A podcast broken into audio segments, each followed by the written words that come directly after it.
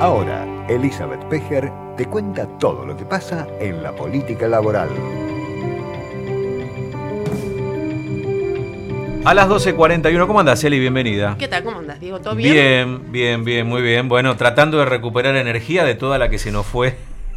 Seguimos Con así, ¿viste? Con, con esta paso, ¿no? Que ya vamos fue pedaleando más lento. la, su- la subida es compleja. Las gripes, los resfríos, ¿no? Exacto, exacto. De todo un poco. Pero bueno. Se acumula todo. Viste, los grandes problemas nacionales terminan pegando en la vida personal. Claro que sí, ¿eh? claro que sí. Sobre todo lo que, nada, tenemos nuestra vida este, en este tipo de profesiones. Sí, que te demanda eh, un esfuerzo por ahí adicional, que uno lo hace con ganas, por supuesto. Es muy difícil eh, cuando sí. pasan todas las cosas que pasan, por ejemplo, en estos días, desenchufarse de eso, es muy complicado, la verdad. Y, Total. Y a todos no, es, nos genera una adrenalina. Además, importante. es cierto, sí, sí. Nos cansa, pero nos gusta. Bueno, eh, bueno, ¿por dónde vamos hoy? Hoy vamos a contar que hay, o sea, en la semana pasada el gobierno tomó algunas decisiones este, vinculadas a este intento de este, acompañar la situación de los sectores medios y los sectores más empobrecidos hasta ante el impacto que va a tener la devaluación de los precios. Y se, eh, se había anunciado una serie de medidas, algunas ya se pusieron o Sí. se están poniendo en marcha. Otras están todavía medio inconclusas y una de ellas eh, lo veníamos charlando eh, ya de la semana pasada, la semana anterior incluso, que Sí. tenía que ver con el Consejo del Salario, eh, que se iba a reunir, primero se iba a reunir este miércoles, es decir, hoy. Después, este, el Ministerio de Producción y Trabajo, porque no hay más Ministerio de Trabajo en la Argentina, entonces Sí. los manejos del Ministerio de Trabajo se hacen en el Ministerio de Producción y me parece que por ahí hay algunas, algunos desconocimientos importantes de cómo funciona el mundo del trabajo o al menos la legislación laboral en la Argentina. Bueno, se equivocaron porque no habían hecho la convocatoria con el plazo formal que, que lo requería y bueno, la pasaron para mañana y ahora ayer, es decir, eh, un día antes de cuando se iba a reunir el Consejo, ya con todas las partes con una posición ya asumida para, para esas reuniones, se suspendió, se volvió a Se suspender. suspendió, sí.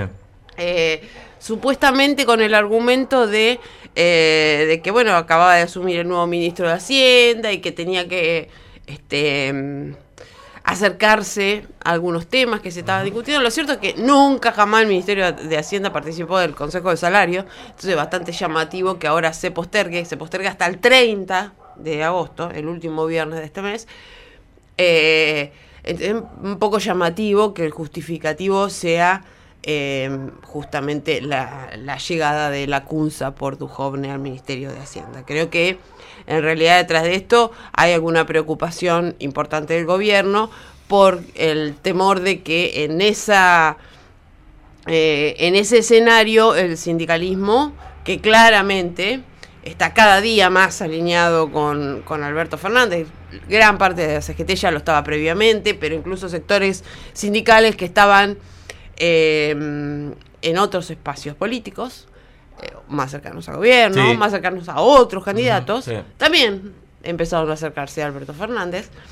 Y había mucha preocupación en el gobierno de que en ese escenario se plantee algún reclamo que fuera mucho más allá eh, de, mm, de la simple discu- o de la discusión sobre el no es tan simple del salario mínimo, sino que se pusiera otras cuestiones en, en la mesa, como por ejemplo eh, un nuevo aumento a los jubilados, un nuevo aumento a los planes sociales o el pago de un bono salarial de emergencia para todos los trabajadores eh, de manera de compensar el efecto de la inflación. Sí. El gobierno dice que no está en condiciones, eh, o cree no estar en condiciones de poder, eh, por lo menos, ni siquiera dar una discusión de esto en un escenario donde su, pre- su preocupación central y diaria tiene que ver con la estabilidad tipo cambio y, y tratar de frenar eh, eh, esa volatilidad que tan preocupados nos ha tenido en los últimos días. ¿no? El gobierno, no, digo,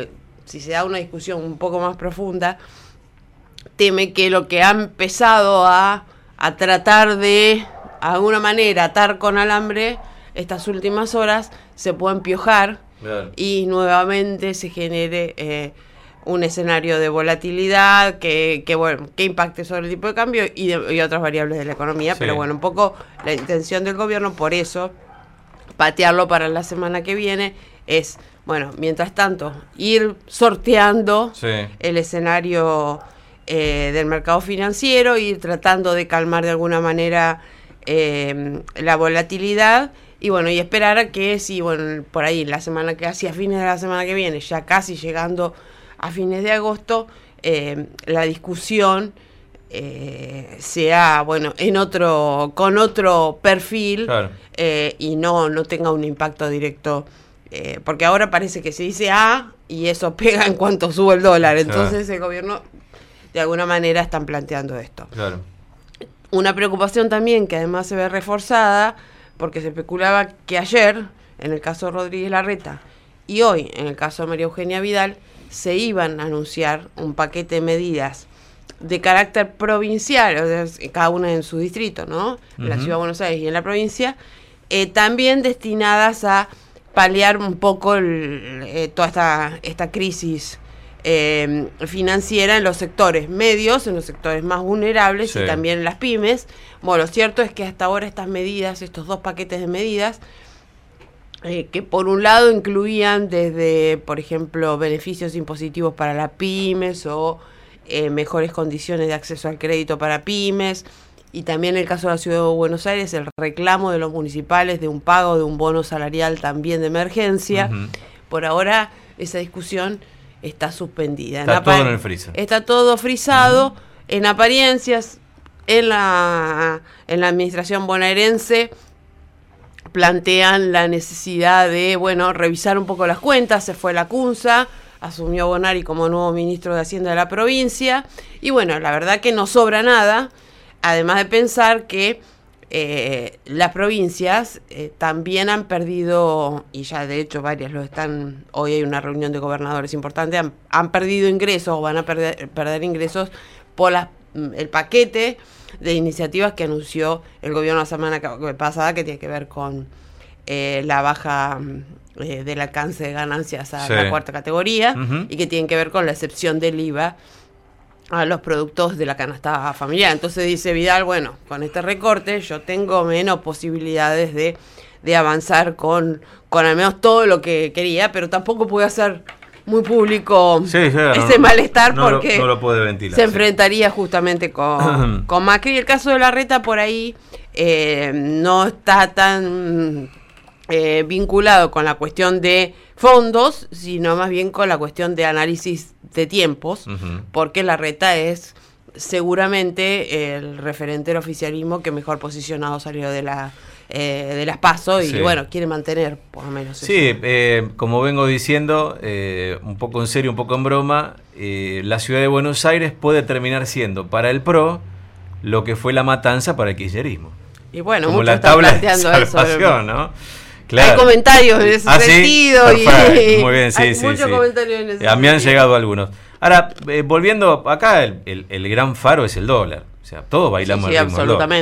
Eh, cuando se dio esta estampida, este salto del dólar, eh, y, y que provocó tanta conmoción el día después de, de la derrota del oficialismo en Las Paso, eh, acá en el programa empezamos a jugar con esto. Bueno, si en definitiva el dólar no se fue al dólar futuro de fin de año, es decir, no se corrió, las expectativas de fin de año se adelantaron, simplemente. Bueno, ¿cuánto está el dólar futuro hoy? Estoy viendo ahora, mira. Eh, el dólar futuro para diciembre, es decir, de acá a fin de año, 80 pesos.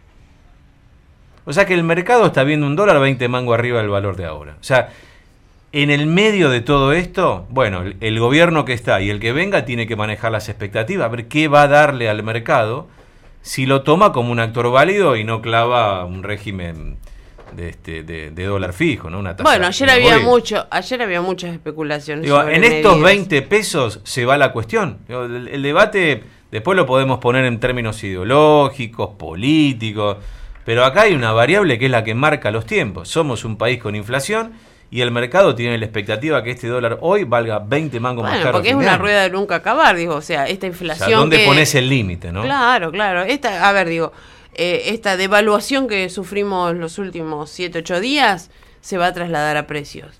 Esa nueva inflación se va a trasladar. Claro. Otra vez el dólar Sí, va a quedar desajustado. Sí, claro. Entonces va Sí, a seguir. sí, es una rueda que es interminable. Interminable. Sí, sí, sí, y solo si pensamos que la inflación es solo un fenómeno monetario, Claro. que yo tengo mis muchísimas dudas en ese sentido.